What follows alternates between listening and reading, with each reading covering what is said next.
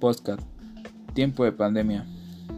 Todo comenzó en Wuhan, en China, donde se originó una nueva brote de neumonía de un origen desconocido, donde luego sería identificado como una nueva cepa de coronavirus.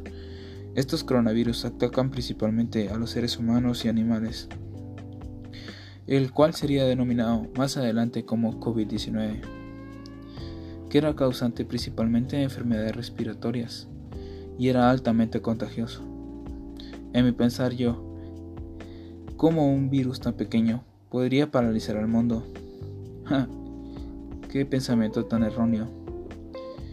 En los primeros días, dejando centenares de muertos, en pocas palabras cambió todo. Las restricciones se vieron implementadas, el cierre de fronteras y todo esto da comienzo a algo que nosotros denominamos como pandemia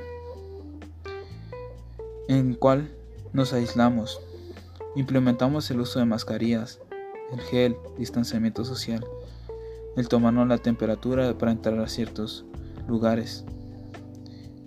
Aquí es donde yo digo, el sentido de nuestra vida depende del ideal social, donde no arriesgarnos al contagio era la mejor opción, tal vez para evitar saturar hospitales donde la gente ya no cabía. Tal vez esto nos hizo superar el vacío existencial de querer hacer algo y ahora ya no poder hacerlo por las restricciones implementadas por el gobierno. ¿Está de acuerdo con ello para evitar la muerte de más personas?